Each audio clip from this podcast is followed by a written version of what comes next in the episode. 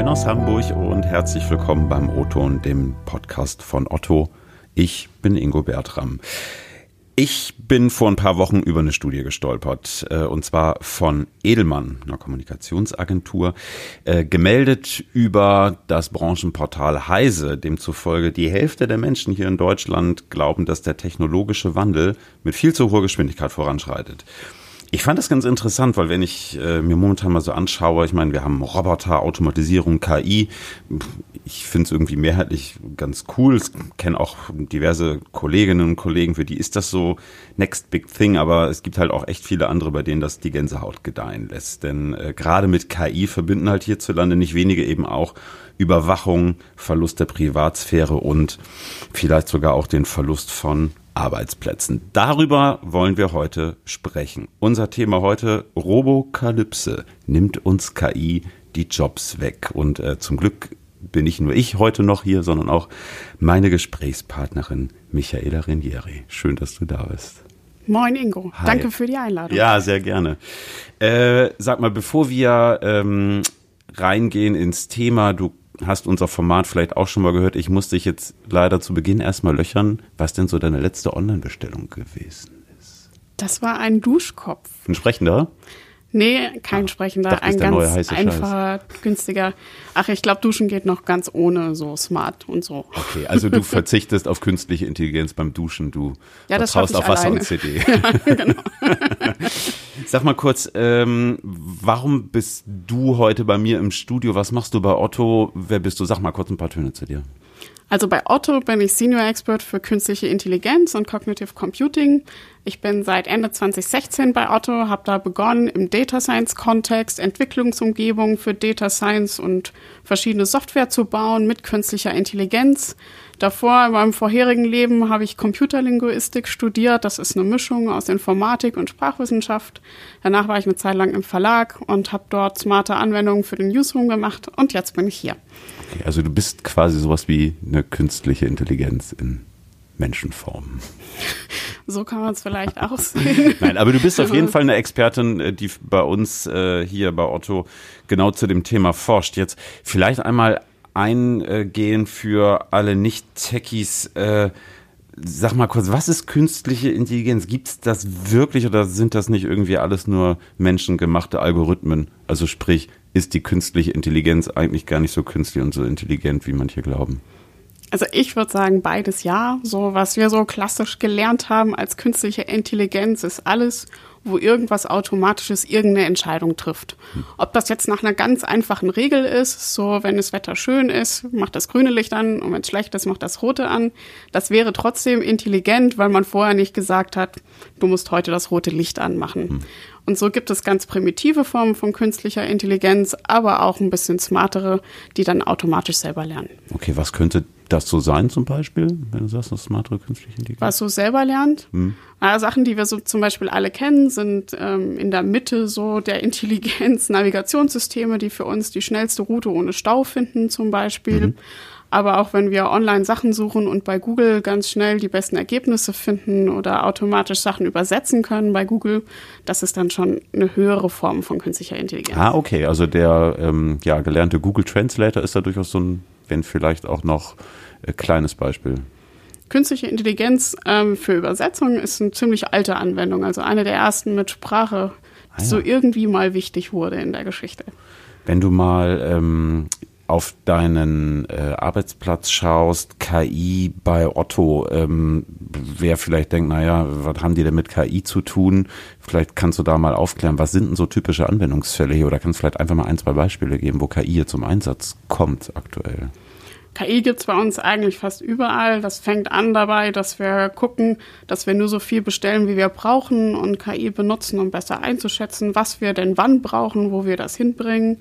Dann hier in-house, dass wir Artikel besser beschreiben können, besser findbar machen können und natürlich, dass der Nutzer sie besser findet. Also Produktempfehlungen, möchtest du nicht vielleicht noch das kaufen dazu oder auch Empfehlungen für Größe zum Beispiel.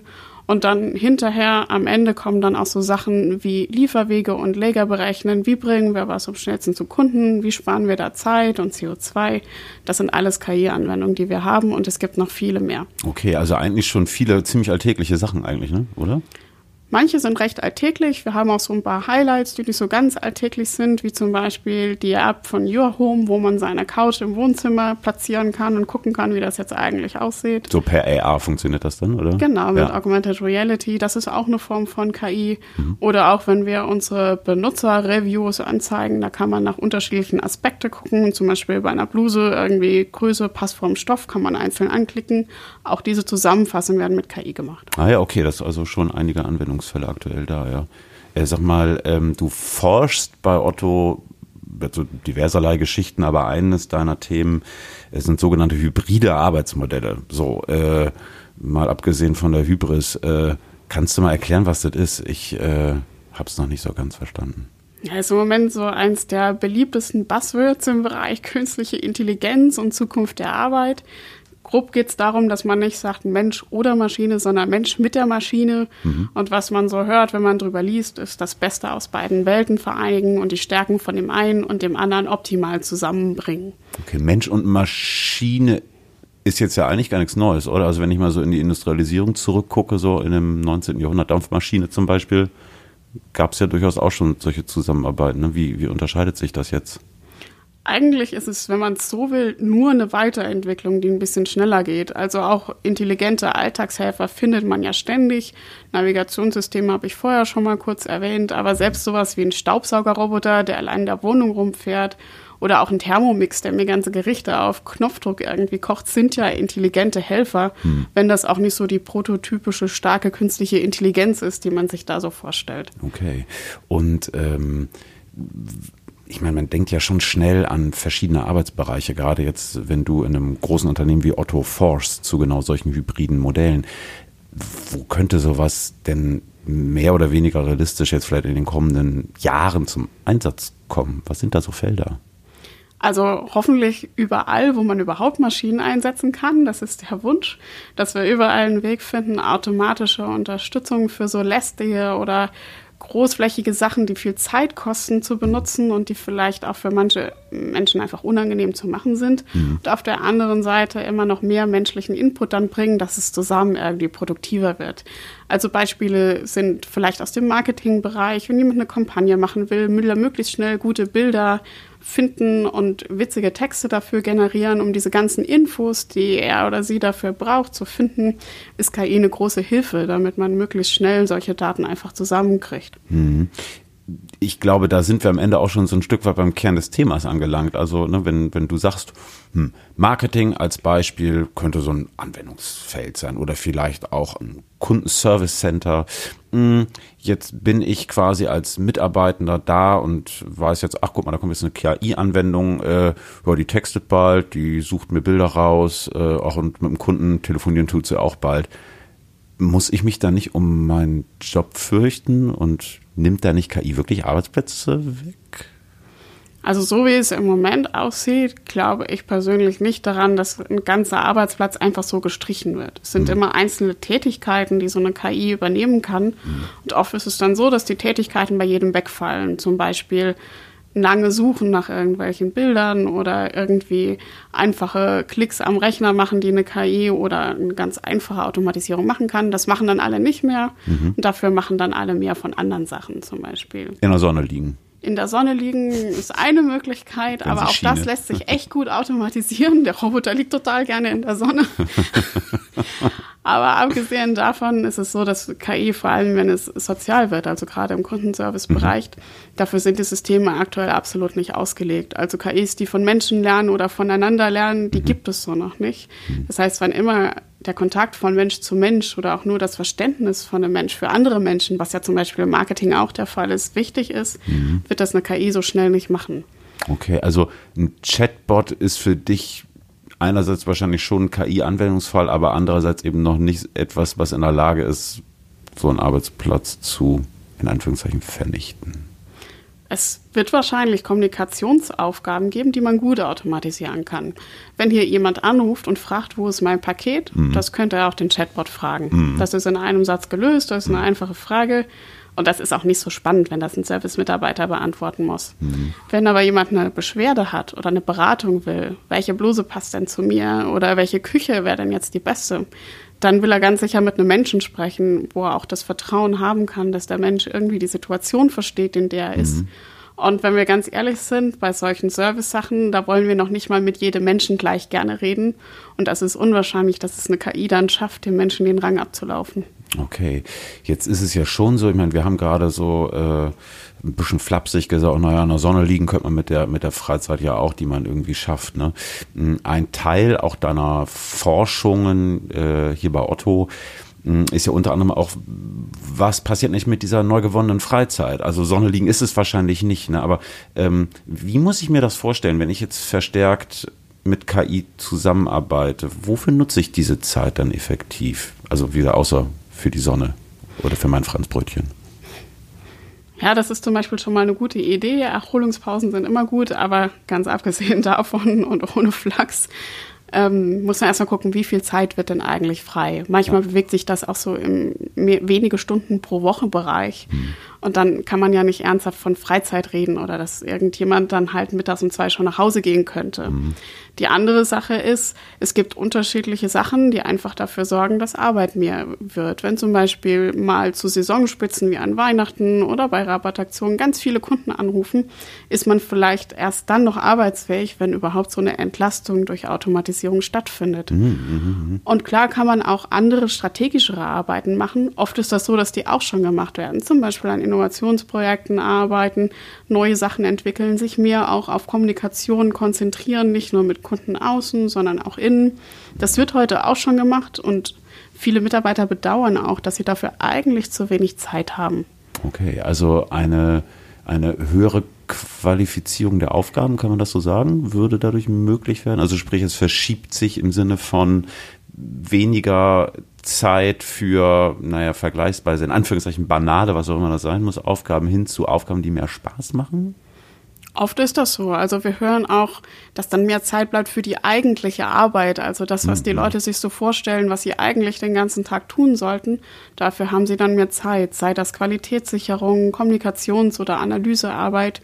Und es gibt auch viele Leute, die sagen, mehr Zeit für Weiterbildung wäre ganz wichtig, gerade mhm. wenn sich so viel bewegt, technologisch und wenn wir uns immer weiterentwickeln wollen, wäre das unschätz von unschätzbarem Wert, wenn man dafür auch mehr Zeit hätte. Mhm.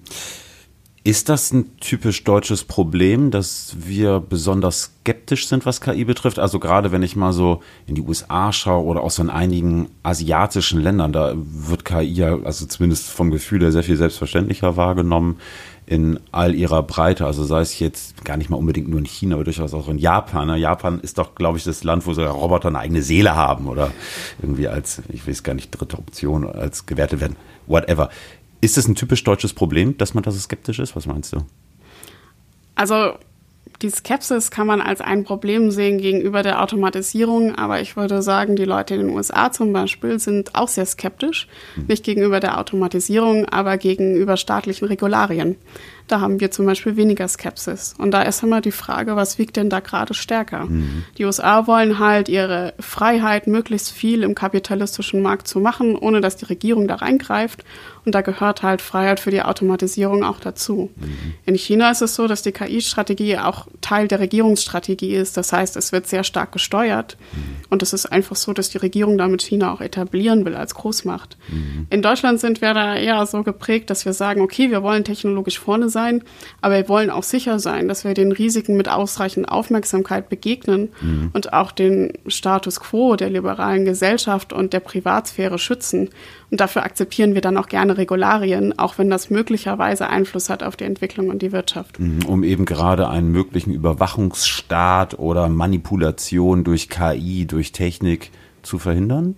Ja, genau. Okay.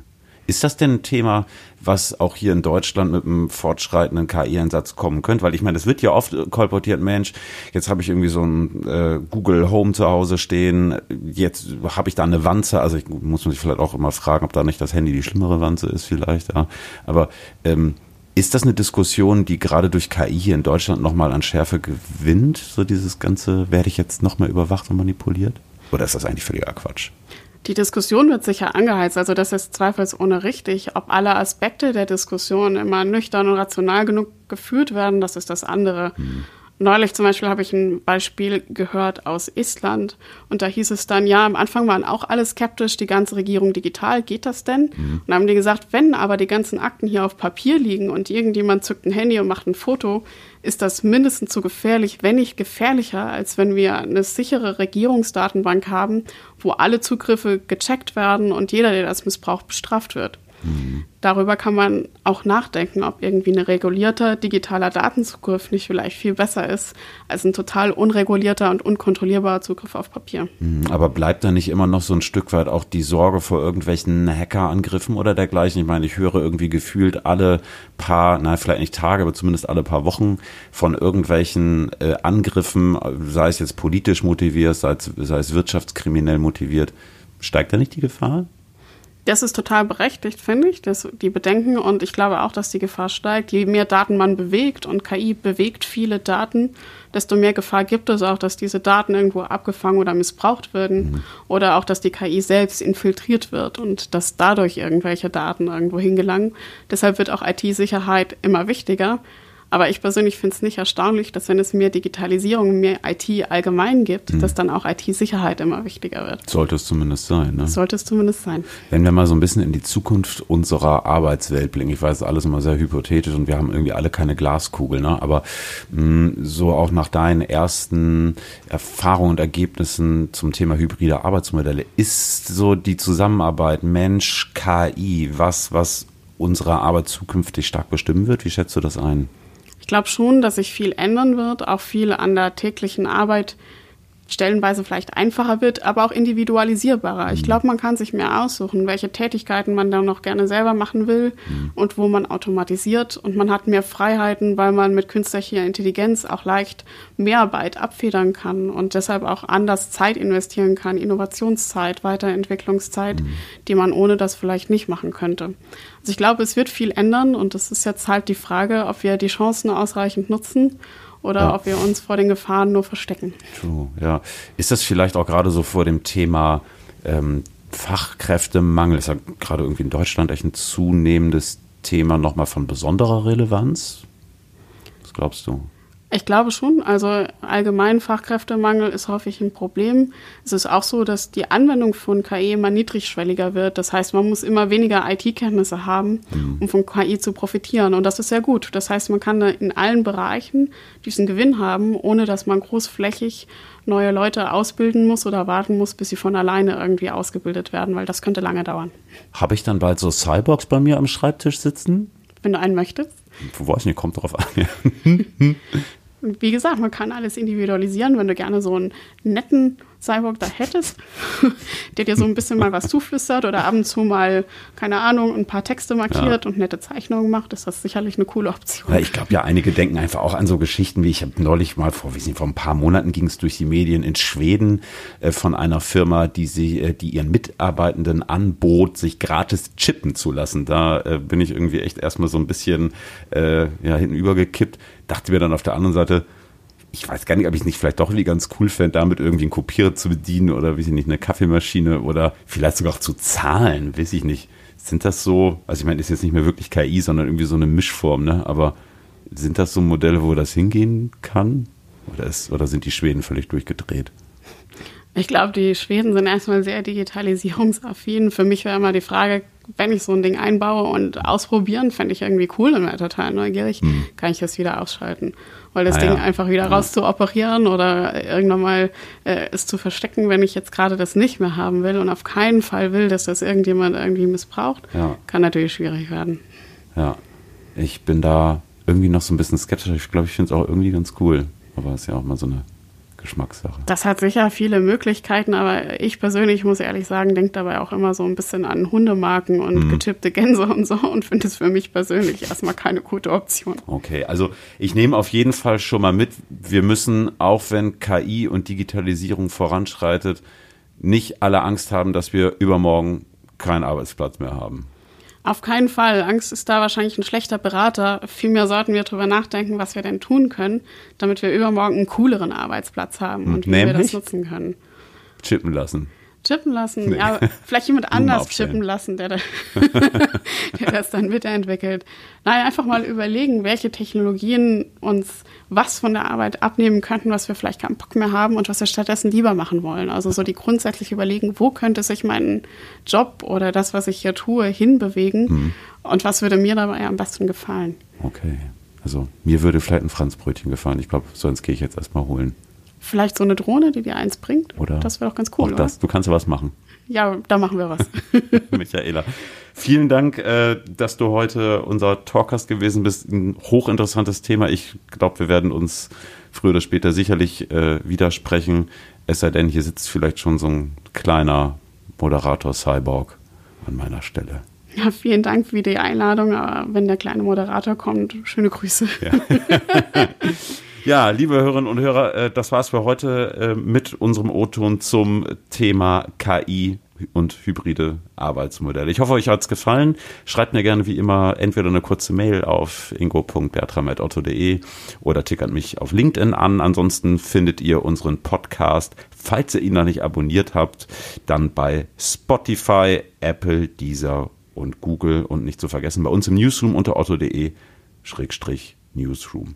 Wir hören uns in zwei Wochen wieder. Ich finde es schön, dass ihr da gewesen seid. Äh, habt noch eine gute Woche. Bis bald. Ich bin Ingo Bertram. Tschüss aus Hamburg.